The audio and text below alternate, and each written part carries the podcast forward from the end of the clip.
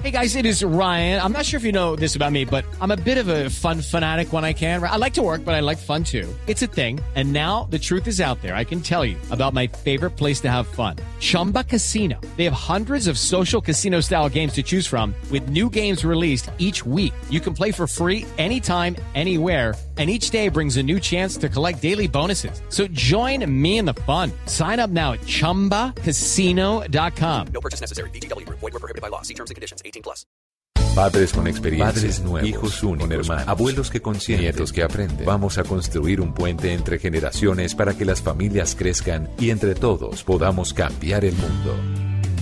Aquí comienza Generaciones Blue, un espacio de Blue Radio con testimonios, guías, expertos e invitados que nos ayudarán a mejorar la vida en familia y las relaciones entre sus miembros. Generaciones Blue por Blue Radio y bluradio.com, la nueva alternativa. Come on. Come on, girls. Come on, girls. Come on, girls. Escucha esta canción que no es un reggaetón ni está hecha para mover el culo. Si capte tu atención, pues esa es mi intención. Lo que vengo a decir es duro. Ya hace mucho tiempo que callo lo que pienso, que digo lo que siento, que me muero en silencio. Es hora de gritar, poneme a cantar y deja de decir lo siento. Abre tu corazón y muéstrame tus sentimientos. No te estoy pidiendo nada que yo no merezco. Soy un ser vulnerable, pero libre como el viento. Poderoso en pensamiento. Es lo que siento yo. Es lo que siento yo. Canción poderosa, aquí gracias a nuestra queridísima Lorena Maecha. Esta canción, Pa- eh, Flower Power de Bomba Estéreo del álbum Ayo. El lanzamiento fue en 2017, una canción que podría presentarse como uno de los himnos que nos dejó el 8M en 2018, el, oso- el 8 de marzo. No es la primera canción de este grupo colombiano con esta temática, sin embargo su letra está dedicada al empoderamiento, al empoderamiento y a la concienciación sobre la desigualdad una clave para viralizar en las manifestaciones del Día de las Mujeres. Eh, en semanas previas a este lanzamiento. Pues así les damos la bienvenida. En esta tarde de 3 de marzo empezamos el mes de las mujeres, una época para recordar esa lucha histórica por la reivindicación de nuestros derechos, pero también en el marco de estas reflexiones, pues hacer todo lo que tiene que ver en torno a esta época, los pensamientos en torno a esta época, la nuestra. Eh, le queremos hacer la invitación para pensarnos como sociedad desde las familias. ¿Cuáles son esas oportunidades con las que cuentan las mujeres en Colombia hoy en día? Han cambiado nuestros paradigmas, estamos formando a nuestros niños y niñas en este diálogo urgente por la igualdad de oportunidades. ¿Somos cultura machista o no? Hemos cambiado. ¿Qué tanto peso estamos cargando sobre nuestros hombros las mujeres? Esas que somos mamás, que tenemos que trabajar, que nos sentimos cansadas y agotadas a veces y que no queremos sentirnos culpables de sentir eso. Pues vamos a discutir y vamos a conversar con ustedes todas esas preguntas que nos hacemos, van a marcar este nuestro diálogo de hoy. Les hacemos la invitación también para que nos pensemos desde los nuevos desafíos que estamos enfrentando. Soy Mónica Jaramillo, los acompaño en este espacio para la familia, este espacio que construimos de la mano de ustedes. Esto es Generaciones Blue. Bienvenidos. Nada que yo no merezco, soy un ser vulnerable pero libre como el viento, lleno de energía, poderoso en pensamiento. No florecer y no. Como te enseñaron en la. Estás escuchando Generaciones Blue. Y empezamos a conversar de igualdad y equidad de las mujeres, de las niñas en Colombia, de nuestra formación, de nuestros hogares. Saludamos a María del Mar Ramón, ella es activista feminista colombiana, vive en Argentina, fundó ahí la Asociación Civil Red de Mujeres y es cofundadora de un colectivo que me encanta, me encanta el nombre María del Mar y me encanta lo que hacen, Viejas Verdes. me encanta a partir del nombre, es además columnista de la revista Volcánica y el diario Página 2 y asesora política en proyectos con perspectiva de género de la diputada por la provincia de Buenos Aires, Lucía Portos. Mejor dicho, María del Mar, usted más que invitada y más que bien recomendada para tener esta conversación en la tarde de hoy. Gracias por acompañarnos. No, muchas gracias a ustedes por la invitación. Y Yolanda Puyana, ella es profesora especial de la Escuela de Estudios de Género de la Universidad Nacional de Colombia, es investigadora de género y familia y es magíster en estudio de población. Así que esta invitada también nos cae como anillo al dedo. Yolanda, gracias por aceptar la invitación. Muchísimas gracias. Empecemos por lo que hablábamos ahorita detrás de micrófonos, Yolanda, con usted, ese peso que que tenemos en las familias, las mamás, esa, ese- esa formación que tenemos mental de la mujer que es mamá, que es perfecta, que hace todo, que somos multitask, que tenemos que responder a todo y que tenemos que sonreír y no tener ojeras. Claro, claro, claro. Es que hay una mitificación de la maternidad eh, muy fuerte. Eh, las mujeres creemos, porque yo también lo he vivido, yo soy madre y abuela, y he vivido también esa, esa situación de sentir ganas de hacer otras cosas, pero al mismo tiempo ser mamá. Y esa posibilidad de cumplir esas funciones en nuestra sociedad se torna muy angustiante porque hay una relación muy fuerte entre madre y felicidad cuando realmente la maternidad significa muchas veces sentimientos ambivalentes. Yo lo adoro, pero también quiero hacer eh, bien tranquila el amor con mi compañero. Lo adoro, pero quiero leerme un libro, o lo adoro y quiero ir a trabajar con, con cierta tranquilidad. Qué rico poder dedicarle todo el tiempo, pero qué rico poder dedicarme tiempo. también, sí, eso es propio de la, de la, de la maternidad y creo que a pesar de que las mujeres hemos logrado muchos cambios en el largo de la final del siglo XX y lo que va del XXI, esa dualidad, esa ambivalencia, esas mentiras con las que se mantiene a la mujer edificando una maternidad que no, que no es verdad, que no existe así, porque todos amamos y queremos y nos cansamos al mismo tiempo, eso es lo más humano eso sí sigue vigente y sigue generándole demasiados, eh, demasiadas sanciones a la mujer que no alcanza a cumplir con todas esas tareas. Demasiados pesos. y todavía no sabemos dónde están esos señores que viven muchas veces olvidándose de que tienen que cumplir un papel fundamental en la crianza. Mm. Y que, y que además tienen que ir en complicidad también con lo que nosotros estamos haciendo cuando nos ha tocado vivir una época en la que, en la que somos más que ser mamás o más que ser amas de casa o más que ser también trabajadoras, eh, en la que nos ha tocado empoderarnos de nosotras como seres humanos, no solo como mujeres, sino como seres humanos. María del Mar, ¿es mamá? No, no soy mamá. La- y la pregunta se la hago porque usted ya sabe hacia dónde voy, ¿no? Porque también eso nos está definiendo como mujeres o no. Ser mamás no, no tenemos que ser mamás. Totalmente, como ese, ese mandato de, de la maternidad, poder cuestionar ese mandato de la maternidad, yo creo que es un privilegio que le debemos a las feministas y es quizás, y algo tan lógico, pero que parece tan disruptivo como quizás el destino de todas las mujeres no es ser madres. Y eso está bien, como somos, somos dueñas de, de nuestros proyectos de vida y eso implica elegir si queremos o no ser madres y en el momento en el que queremos esas maternidades y los términos que vamos a poner para esas maternidades. Entonces, es un tema que yo creo que, que todavía nos falta hablar un montón, pero que es súper valioso que existan estos espacios para cuestionar como lo que dice Yolanda, esas estructuras tan inamovibles que tenemos sobre las, sobre las maternidades y que pesan y que recaen tan fuertemente sobre los hombros de las mujeres y que además de todo el, el- el bagaje emocional que implica es trabajo, son horas laborales que a las mujeres no se les pagan y no se les reconocen en lo que implica ser madre y en las tareas de cuidado y estar pendientes y pensar en cuáles son las pastillas que se toma el niño. Eso es tremendo.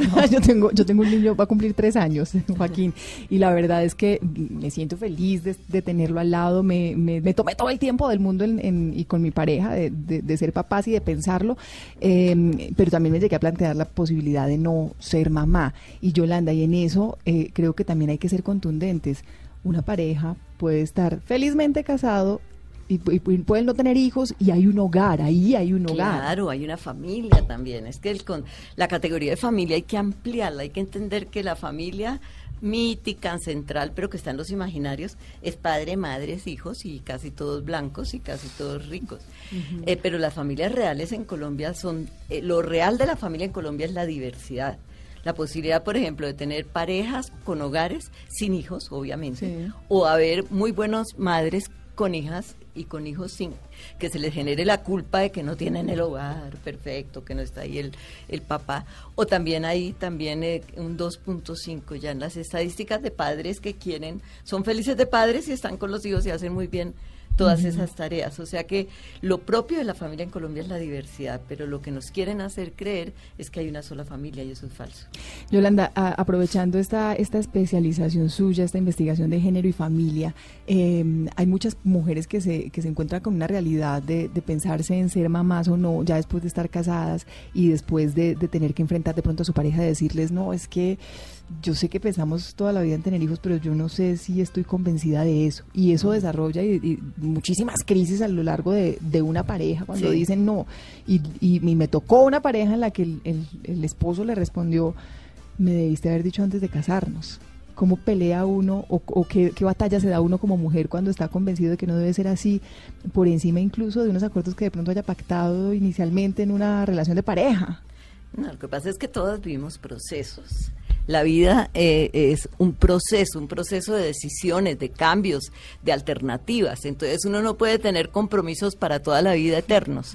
Uno puede en un momento querer tener un hijo, pero después en otro momento convencerse de que este país está muy mal, por ejemplo, y quiere no tener más hijos porque quiere hacer otra otra otra vida y puede realmente renegociar con la, con la pareja. Y si no, pues esa sí es una de las causas muy frecuentes de separación, la opción de si quiero o no tener hijos eh, por parte de, la, de las mujeres y los mismos hombres. Hay hombres que no quieren y mujeres que sí quieren. Esa es una de las nuevas angustias. En mi época, cuando yo era joven, eh, todas quedábamos de una vez embarazadas y ya teníamos dos o tres y comenzábamos a hacer la carrera profesional ya con dos o tres hijos al tiempo. Pero no había como esa opción. En cambio, ahora eso está generando bastantes angustias en las relaciones de pareja. Yo creo que, que vale la pena es entender que eso es un proceso y que uno va cambiando sus expectativas de vida y no tiene por qué pensar en que eso es para, para siempre, todas esas decisiones. Ahora podemos ser viejas verdes. Sí, que es una vieja bien verde, María del Mar. Pues una vieja verde es justamente eh, una mujer que sigue sus deseos y sus proyectos de vida de manera autónoma y entre esos deseos, por supuesto, nosotras contemplamos la maternidad, si es un deseo, o la posibilidad de no ser madres, si ese es el deseo, como...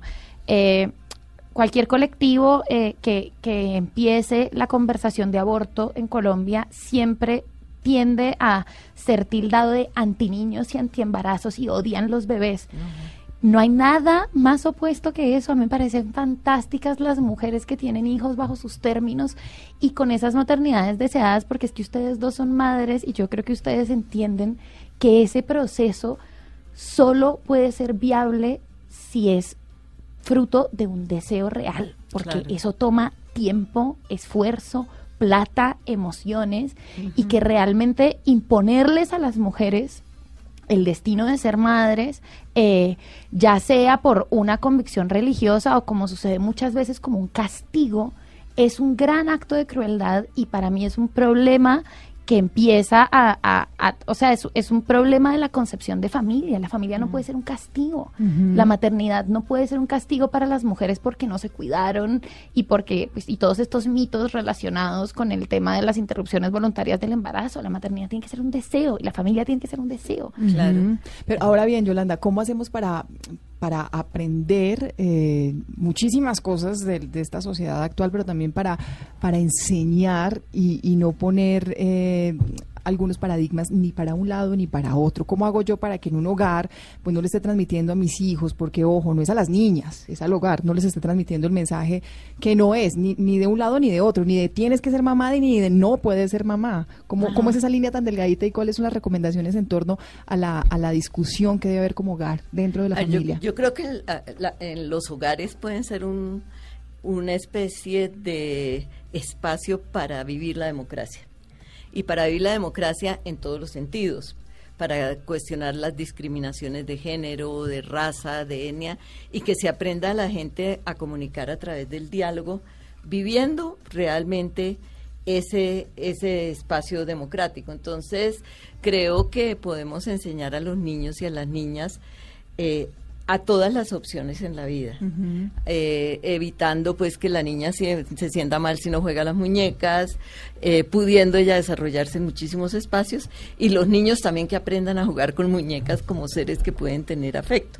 Es decir, hay que buscar otro tipo de juegos donde ellos se puedan realizar en los juegos, donde no se esté manteniendo esos estereotipos de género y ese aprendizaje, aprendizaje social que, a- de, que las mujeres la socializan para el sacrificio, para las ollitas, para los platicos, para sí, y mientras que sí se puede tener un ambiente distinto en esos hogares y en la educación. En, en- me, me llama mucha la atención, María del Mar, el, el trabajo que usted tiene como asesora política en proyectos con perspectiva de género. En Argentina, ¿no? en Argentina. ¿Cómo, ¿Cómo es esa visión desde, desde Buenos Aires, desde Argentina, de lo que pasa en Colombia? ¿Cómo nos ven en este tema de política, de perspectiva de género en el país? ¿Cómo lo ve usted desde allá, lo que pasa en Colombia? Pues justamente lo estábamos hablando con, con Yolanda eh, Sí. hace un ratico. Eh, Colombia paradójicamente tiene las leyes más progresistas Y políticas y políticas más adelantadas en términos de paridad de género y sin embargo Bueno, el gabinete, ¿no? El gabinete. No, pero es que sí, claro, todo, con- las políticas, pero sí. todo la lo que se piensa es increíble, impecable. Nosotras estudiamos los proyectos, muchos proyectos de ley que venían de Colombia, pero las prácticas son totalmente lo contrario. O sea, nosotros nos encontramos con que hay unas prácticas culturales supremamente machistas que además eh, la gente, la mayoría de la gente ni siquiera conoce que existen estas leyes en Colombia, no, que no son conocen. derechos, No. eh, no lo saben. Y, y eso como que sí se refleja un montón en cifras, se refleja un montón en la situación de las mujeres en el país, que no tiene nada que ver con la situación legislativa. Entonces, en Argentina lo que pasa es, es no, no tanto lo contrario, sino que hay muchísima presión de la sociedad civil en este tema y hay muchísima movilización. Creo que eso se vio muy claro el año pasado con, con, con la presentación del, del proyecto de ley de despenalización del aborto, pero además de eso, el tema está en boca de todo el mundo. O sea, es el tema que es parte de las agendas políticas, se volvió una prioridad de todos los proyectos políticos, entonces pues tener perspectiva de género es básicamente reconocer que la mitad de la población tiene unas problemáticas específicas que son absolutamente desatendidas y desoídas y formarse como con responsabilidad para atender esas problemáticas desde la política pública y desde toda la propuesta que se hace, tanto legislativa como, como de pues el, el- el trabajo de nuestra asociación civil y demás. Para hacer como una lectura también de lo que está pasando en nuestro país, de qué pasa en Colombia, de las oportunidades, de las dificultades en diferentes ítems, en, en el tema de la salud, en el tema de la educación, de la violencia. Nos atiende a esta hora Margarita Barraquer, ella es presidenta de Plan Colombia, es economista además de la Universidad Javeriana y este y Plan Colombia que es una ONG, una fundación con tantísimo impacto en el país en el trabajo precisamente de las poblaciones más vulnerables. Margarita, ¿qué tal? Buenas tardes. Mónica, buenas tardes. Un placer saludarlas. Margarita, eh, a esta pregunta será fácil de responder. ¿Qué es ser niña en Colombia? Niña en Colombia principalmente es un reto. Las niñas en Colombia tienen que enfrentar todos los días una cantidad de barreras para poderse desarrollar como ciudadanas y como seres, human- seres humanos integrales impresionantes. Entonces las niñas en Colombia principalmente tienen el gran reto de poder enfrentar la realidad colombiana en un proceso de crecimiento para ellas. No es para nada fácil Mm. ser niña en Colombia. Mm, Y en las y en las comunidades alejadas de las urbes es más difícil, Claro. supongo. Claro, por supuesto, muchísimo más. Imagínate las pocas posibilidades que pueden tener las niñas en Colombia de las zonas rurales de nuestro país de participar efectivamente en la construcción de las acciones que las benefician, las pocas posibilidades que tienen de efectivamente recibir una educación adecuada en vez de tener que estar en casa apoyando las labores domésticas. Es, es muy complicado, pero además todo se hace muchísimo más difícil si miramos las terribles cifras de violencia que existen en nuestro país contra de las niñas. Entonces lo que encontramos es que tenemos que trabajar fuertemente por garantizar que en nuestro país se generen condiciones de igualdad entre las niñas y los niños y por supuesto condiciones de garantía de derechos para las niñas, los niños y los adolescentes. Margarita, ustedes que tienen un trabajo de campo y, y que, y que tienen un trabajo social tan importante, seguro han tenido realidades y, y lo mencionaba con lo que pasa en las zonas rurales, pero también se encuentra uno con un dilema, al menos lo que uno puede ver desde las urbes, el dilema de es tradición o no, también cuando se rompe esa, esa línea delgadita de si las niñas quieren crecer en esa cultura de, del campo, que es una cultura machista, y por lo menos así lo vemos. ¿Ese, ese es un dilema también difícil de trabajar, de trabajar en esas zonas? Claro que sí, por supuesto. Y mira, te, te voy a comentar algo. El trabajo de buscar que haya igualdad entre las niñas y los niños parte de convertir a las niñas en lideresas de sus procesos de desarrollo. Pero no es el liderazgo que conocemos tradicionalmente en el sentido de que la niña participe o que la niña alce la voz y diga lo que quiere. Es más bien el liderazgo desde la posibilidad de cambiar esas costumbres, la posibilidad de cambiar esos arraigos culturales que hacen que las niñas no sean, no sean reconocidas. Entonces es un reto gigantesco para las niñas rurales que tiene que hacerse con la compañía no solo del Estado, sino también de las organizaciones de la sociedad civil generando condiciones y capacidades para que ellas efectivamente puedan trabajar porque se cambien esas condiciones culturales de las que tú hablas y en ese sentido sean efectivamente reconocidas como sujetos de derechos en igualdad de condiciones que los Claro. niños. Es que, es que el escenario es que usted tenga las oportunidades, que su decisión sea su decisión, pero que las oportunidades se garanticen en cualquier rincón para esas niñas, para los niños también y para la formación que tenemos de nuestros hogares, ese reto tan importante en las zonas más apartadas. Margarita, gracias por su tiempo, gracias por recibir nuestra llamada. Muchísimas gracias. Les dejo aquí este tema para que vayan pensando en el corte y lo discutimos después del corte. En la cumbre del Vaticano sobre pederastia, el Papa Francisco afirmó que todo feminismo acaba siendo un machismo con falta.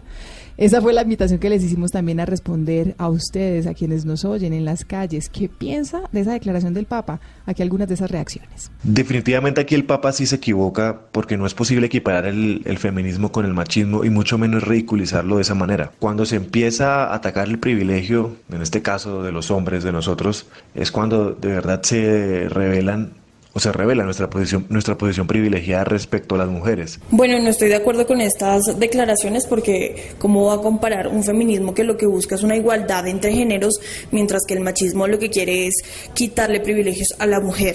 Me parece un comentario muy extremista del Papa Francisco, ya que el feminismo no tiene nada que ver con el machismo. Pues yo opino que es un machista porque está tratando de decir que nosotras somos las culpables de que nos maten los hombres. Ya regresamos con Generaciones Blue. Continuamos con Generaciones Blue. En redes sociales la invitación es a que opinen sobre unas declaraciones del Papa Francisco que fueron bien polémicas. Afirmó que todo feminismo acaba siendo un machismo con falta. ¿Usted está de acuerdo o no con esas declaraciones? Miren, se van a sorprender. En la cuenta de Twitter de Blue Radio, con el numeral Generaciones Blue, hay varios comentarios y los votos son... La pregunta es si está de acuerdo o no. El 71% dice que sí. Ay, qué horror. El 71% dice que sí, el 29% dice que no. Otras de las reacciones de nuestros oyentes.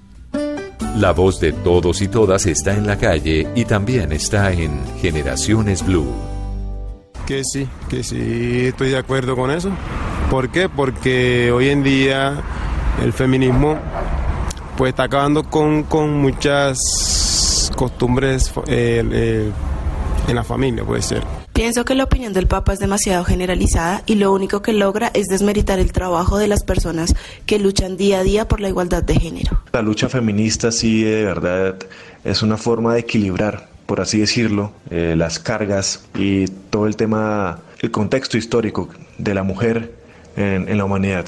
No, no es machismo con falda. De hecho, el feminismo no es el opuesto del machismo, porque este es un sistema de múltiples opresiones que afecta a las mujeres y a los cuerpos feminizados de manera directa y de una u otra forma también afecta a los hombres. Mientras que el feminismo, cuando es anticapitalista, antirracista y antipatriarcal, busca acabar y revertir múltiples sistemas de opresión que afectan principalmente a las mujeres.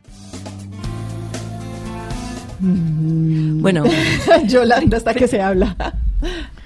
Primero que todo me sorprende de una persona, de un papa que ha mostrado tanta solidaridad con los oprimidos y, que no tenga la, solidar- la- la solidaridad con las oprimidas.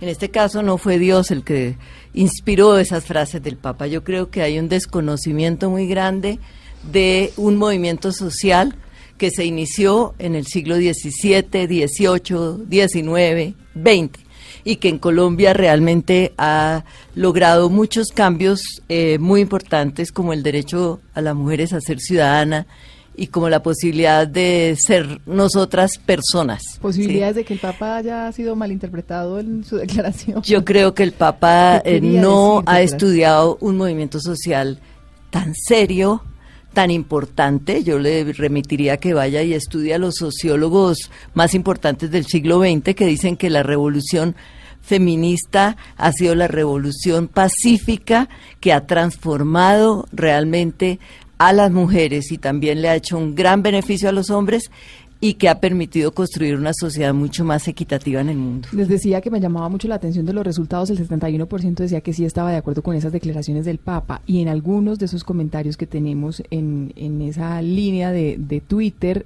la mayoría de ellos de mujeres, en, en, términos un poco desobligante con el feminismo. No sé si el feminismo está de pronto siendo mal interpretado en nuestra sociedad. Ya le voy a preguntar a María también su apreciación sobre esto, porque antes eh, vamos a saludar a Ana María Trivini, ella es la consejera presidencial para la equidad de la mujer del país. Ana María, ¿qué tal? Buenas tardes. Hola, ¿cómo están? ¿Cómo estamos en políticas públicas para la igualdad de la mujer en Colombia? Estamos muy bien. Te cuento que es la primera vez en la historia que tenemos dentro del plan de desarrollo todo un capítulo sobre la mujer. Y es el capítulo, el segundo capítulo que tiene más subcapítulos. Ahí estábamos con temas de fortalecimiento institucional.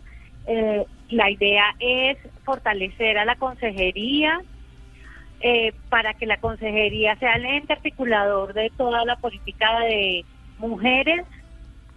Eh, también estamos eh, tratando de hacer en cada uno de los ministerios una oficina de temas de mujeres para que nos ayuden a mover el tema en cada uno de los sectores. Estamos eh, trabajando en este tema con la vicepresidenta. Sí muy de la mano de ella, ¿no? Que ha estado bien empoderada de ese tema. Pero Ana María, ¿esto cómo, esto cómo se traduce en hechos reales para la, la comunidad, para las mujeres, para la sociedad en general?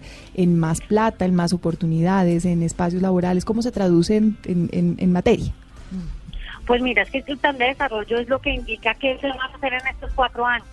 Entonces, que esté como un capítulo, quiere decir que ese, ese capítulo está lleno de acciones de cómo cerrar las brechas entre hombres y mujeres. Entonces, por ejemplo, tenemos todo este plan que estamos haciendo con la vicepresidenta de mover el tema en regiones para que cada alcaldía tenga una secretaría de la mujer, para que desde acá el gobierno tengamos unos planes de acción sobre temas de mujer y eso se puede reflejar en campo, en el territorio.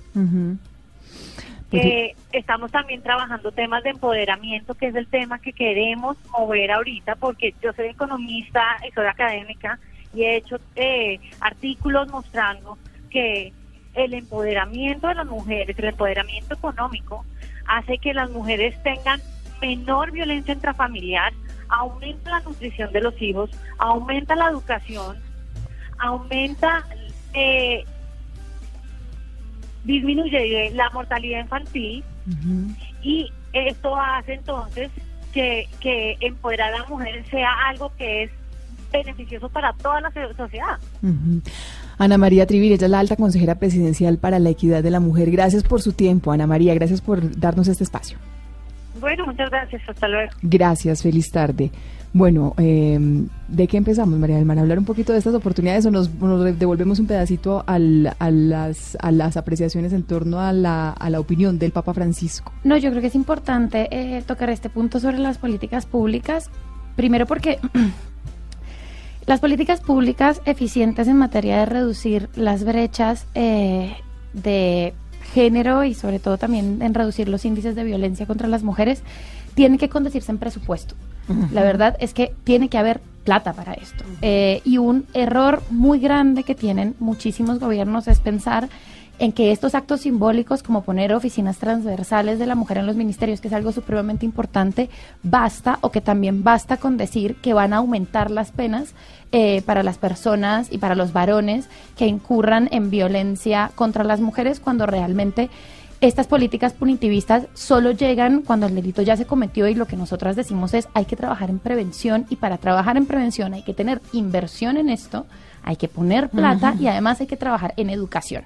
Y por esto es muy importante lo que decía Yolanda, si nosotras no pensamos en una educación sexual integral que empiece a desmontar los estereotipos convencionales de género, vamos a seguir poniendo pañitos tibios sobre un problema y vamos a seguir echándole vasitos de agua a un problema que es un incendio y que tiene que empezar desde la crianza y de los mismos planes educativos para desmontar estereotipos que se perpetúan y que finalmente terminan teniendo consecuencias tan graves. Y yo creo que la crítica constante a la ideología de género, entre comillas, eh, que se ha hecho y el ataque muy ignorante frente a políticas que son integrales, que son justamente para, para generar equidad, pues no se revierte poniendo oficinas con perspectiva eh, o tratando de llevar el, el- la terminología de género a una perspectiva pues interministerial. Sí, son políticas que tienen que materializarse, tienen que volver a, a la realidad. ¿Cómo hacemos, Yolanda, para que esta, esta lucha de género no se convierta en una pelea de género? Para que no lleguemos a estos extremos, para que no lleguemos a, a quienes dicen que qué pereza los feminismos, que qué pereza quienes,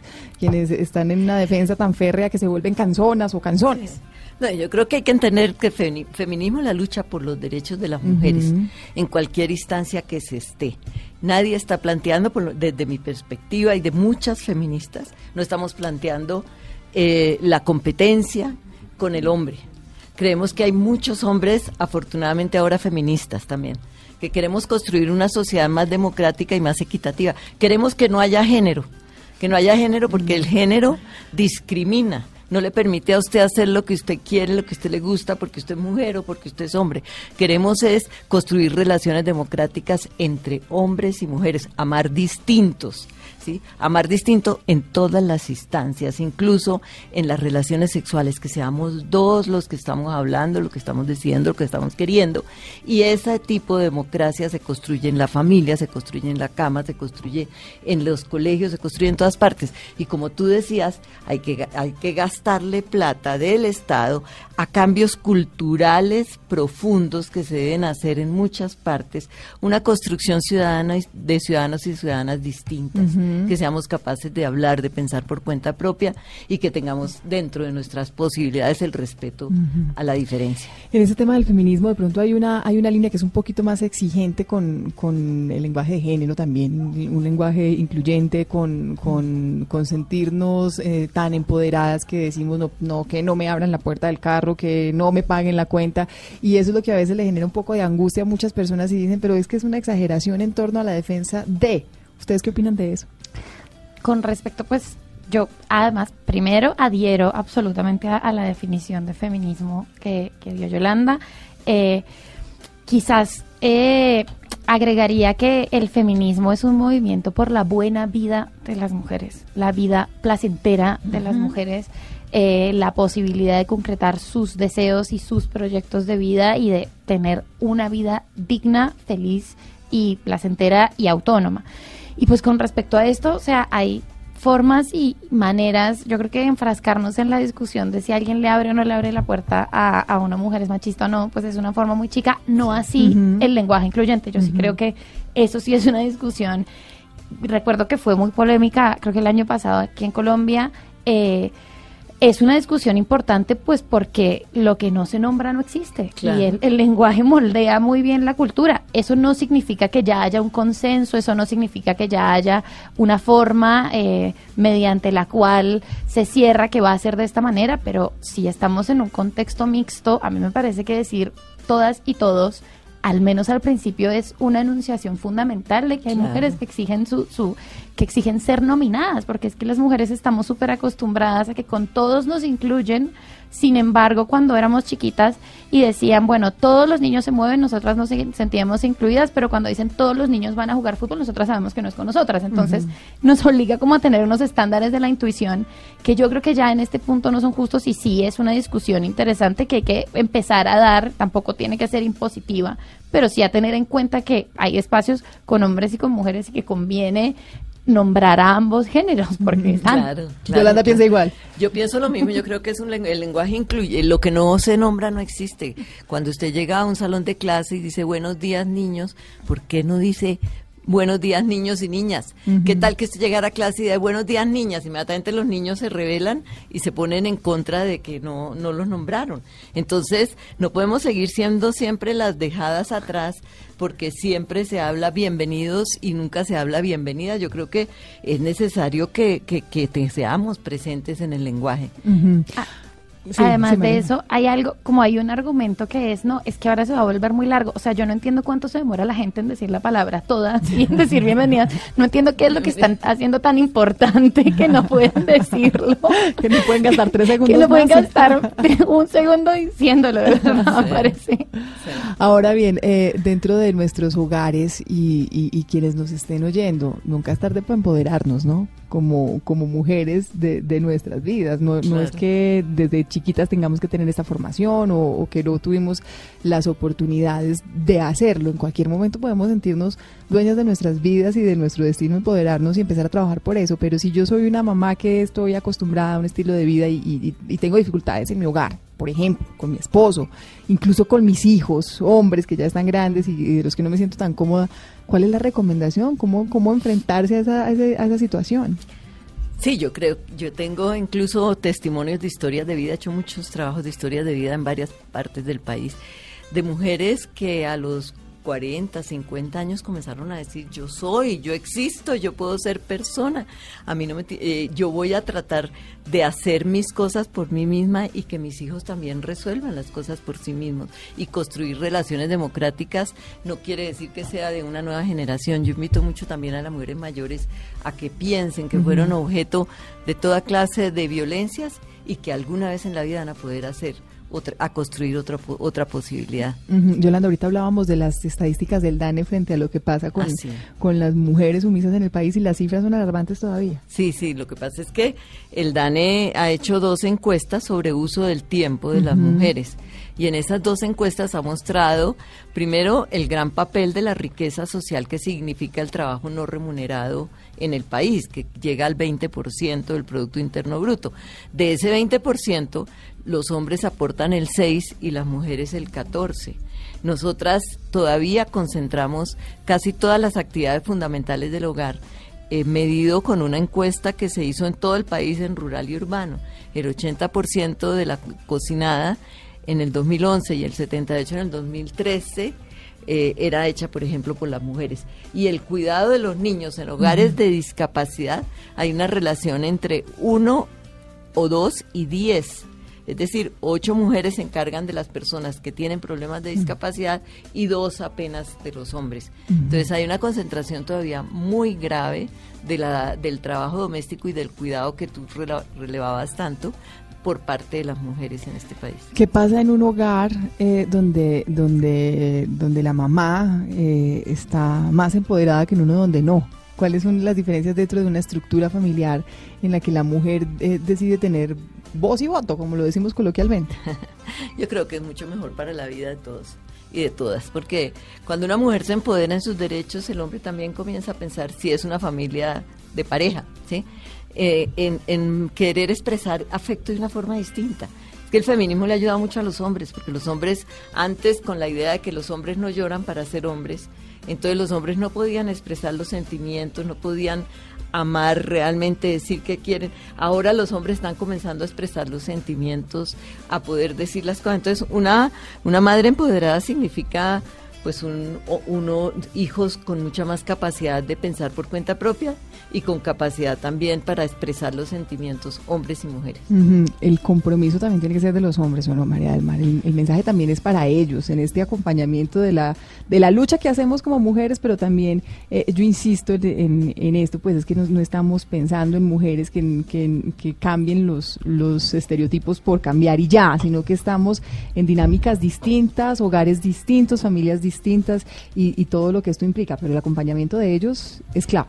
Yo creo que el acompañamiento de ellos es súper importante y el compromiso de ellos tiene que ser sobre todo con los otros hombres. Yo Claro. creo que los hombres tienen que empezar a hablarse entre pares eh, y llegar a esos ambientes y a esos entornos tan masculinos a los que las mujeres nunca vamos a llegar, el grupo de chat de WhatsApp, el, el equipito de fútbol, donde se reproducen un sinfín de violencias y un sinfín de machismos y los hombres son los que tienen que empezar a ser conscientes y decirse entre amigos, oiga, no está bien que usted mande fotos de una chica que no dio consentimiento para que mandara las fotos a este grupo. No está bien que usted tenga esas actitudes con su compañera y con su pareja, porque finalmente mucho de, de la violencia machista y patriarcal es para los otros hombres. Entonces, si no empiezan ellos a cambiar sus masculinidades desde ellos y llevar el feminismo a sus entornos, en vez de venir a los nuestros, que también, pero sobre todo llevarse esto a sus de entornos de amistad, pues nunca vamos a cambiar eso que, que finalmente para lo que nosotras estamos, que es para combatir una violencia que se genera de parte de un género hacia otro. Eh, así que yo les recomiendo mucho eso, pues que tengan la valentía de, de decirle a sus amigos y de, de empezar a hablar estas cosas con sus amigos y de construirlas con sus amigos porque van a ser necesariamente más felices. O sea, yo estoy convencida de que esto es para la felicidad de todas las personas. A manera de conclusión, ya se nos va acabando el tiempo, Yolanda. eh, los, los niños y jóvenes, hablo de ellos, eh, de, de hoy en día, eh, ¿están pensando distinto? ¿Ya son capaces de darse ese debate que nos planteaba María del Mar o todavía nos falta un montón? Yo creo que falta mucho en Colombia todavía para la construcción de nuevas, de nuevas masculinidades, o lo que se llama las masculinidades no hegemónicas.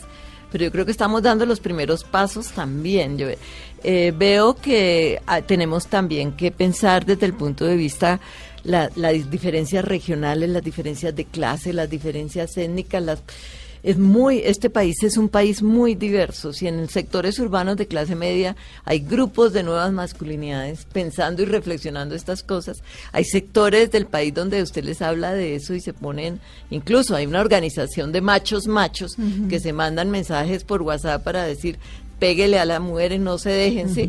Y eso existe también en el país, o sea que hay una gran heterogeneidad, pero sí existen colegios, eh, eh, educaciones alternativas donde se están construyendo nuevas masculinidades en los jóvenes y en los niños. Y la misma pregunta, pero en el caso de ellas, de las niñas, ¿es, es, es una generación distinta, más empoderada, más herramientas? Absolutamente. Más. Absolutamente. Yo veo, estoy, sí, estoy, yo estoy anonada. De hecho, nosotras trabajamos con youtubers, eh, trabajamos estas temáticas con youtubers eh, que tienen audiencias entre los 13 y los 19 años. Y yo creo que estamos criando generaciones de mujeres y tengo la fe de que sean así también los, los varones. Eh, muy distintas, muy conscientes de sus derechos, muy conscientes de la igualdad, de generar relaciones mucho más democráticas, muy conscientes y desprovistas de la discriminación por orientación sexual, que eso es súper alucinante, eh, mucho más libres y mucho más felices y yo creo y espero que sean mucho menos violentas o víctimas de violencia las mujeres o violentos eh, sus compañeros hombres. Así que yo sí tengo toda, todas las cartas puestas sobre las nuevas Toda la generaciones. apuesta, toda la apuesta.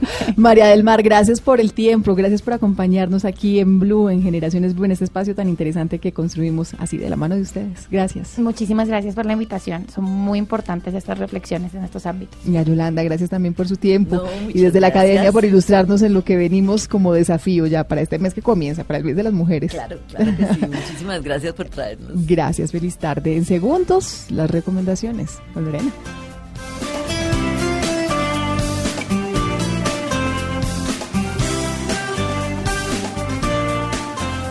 Estás escuchando Generaciones Blue.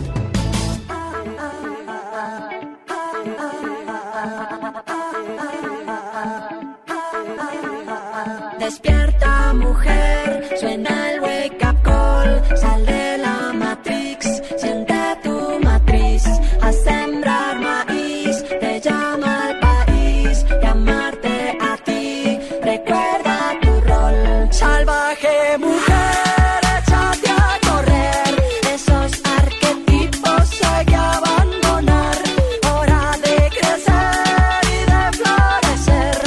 Supe que era terciopelados desde el principio, pero esta canción no la había oído. Esta canción se llama eh, Despierta Mujer, es del álbum de más reciente de Aterciopelados que se llama Claroscuro. Este álbum lo lanzaron el año pasado, 2018. Y esta canción, como lo dice su nombre, es una oda específicamente a la mujer, pero sobre todo a, a lo femenino desde lo ancestral. Eh, sobre todo, digamos, no solamente... eh, eh, digamos, los, los- los fundadores de esta banda, pero especialmente Héctor Buitrago, es un activista ambiental. Él fue quien escribió esta canción. Y él decía Mm, que gusta. justamente... Me gusta que lo escriba un hombre. Claro, y él decía que él había escrito esa canción porque quería darle esa, esa importancia a la mujer en, en este álbum tan, tan, digamos que además ha, dado mucho de qué hablar. Y, y lo que él quería era despertar lo femenino desde el verdadero poder que es la naturaleza. Así que esta Mm. canción se llama Despierta Mujer, la escribió Héctor Buitrago, hace parte de Aterciopelados del álbum Claro Oscuro y nos encanta aquí en Generaciones Blue. Y así ambientamos el plan que queda del resto del domingo. Del resto de domingo, miren, les tengo tres planes para las personas que terminen de escuchar Generaciones Blue y quieran hacer algo. En Medellín va a haber un tributo a Queen. Se- este evento se va a llevar a cabo en la Universidad de Medellín a partir de las 8 de la noche. Se llama Doctor Queen Bohemian Rhapsody. Ya digamos que el nombre lo dice, es un homenaje, es un tributo a la banda, se va a llevar, se va a, llevar a cabo en el Teatro de la Universidad y eh, va a ser un repertorio de distintas canciones. ¿De qué universidad? De la Universidad de Medellín. De la Universidad de Medellín. Luego les tengo otro plan eh, para las personas que, se- que están en Barranquilla. Ya va a comenzar el Carnaval de Barranquilla. Así que hoy van a empezar a ver más eventos a partir de las 5 de la tarde. Eh, en, eh, se va a llamar Noche de Orquestas, se llama Baila la Calle. En la Par Vial Carrera 50 va a haber un encuentro también de comedias en el Parque Olaya y un encuentro de letanías en el Barrio Bajo. Las letanías, para las personas que de pronto no lo sepan, es una forma, unos, un grupo de personas conformados por un solista y un coro que lo que hacen son recitar versos. Así que para los que están en Barranquilla, les recomiendo que vayan a estos tres eventos. Y para las personas que están aquí en Bogotá, es una obra de teatro que se llama Las Mujeres de Lorca, de este poeta y este dramaturgo español, Federico García Lorca. Se va a estar presentando a las 5 de la tarde en el Teatro Colón. Es una obra de teatro, así que invitados todos a que vayan a esta obra de teatro. Ahí están las invitaciones, planes en familia. Esa es la invitación que siempre les hacemos a ustedes. Gracias por acompañarnos en este espacio. Disfruten del resto de la tarde. Los esperamos de nuevo dentro de ocho días.